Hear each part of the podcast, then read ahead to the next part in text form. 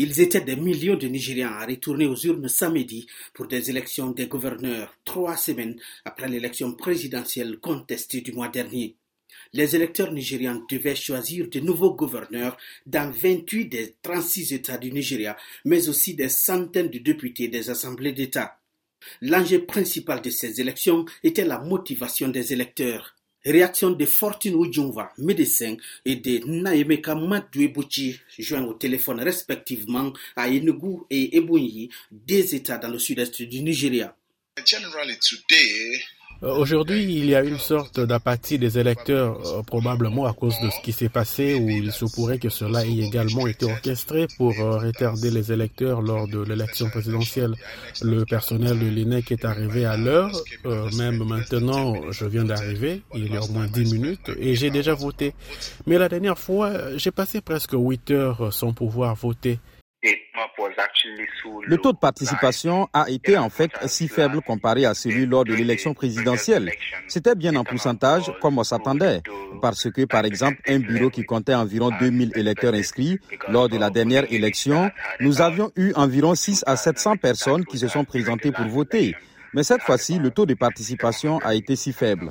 Une perte de confiance généralisée chez les Nigérians qui ont du mal à croire en la capacité de la Commission nationale électorale indépendante à organiser des élections crédibles après les couacs observés durant la présidentielle.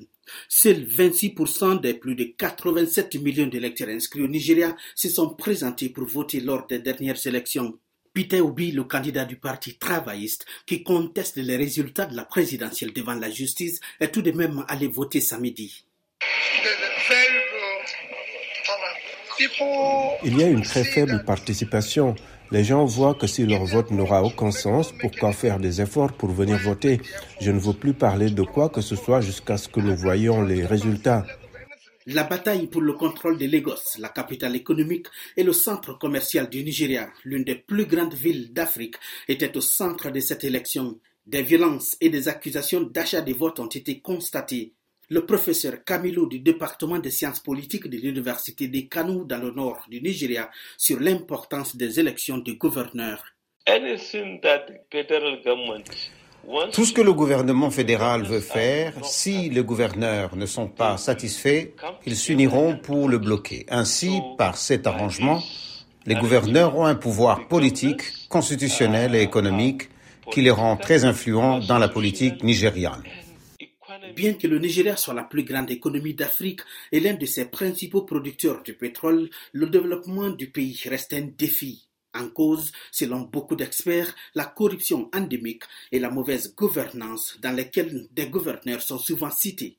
Gilbert Tamba pour Afrique, Abuja.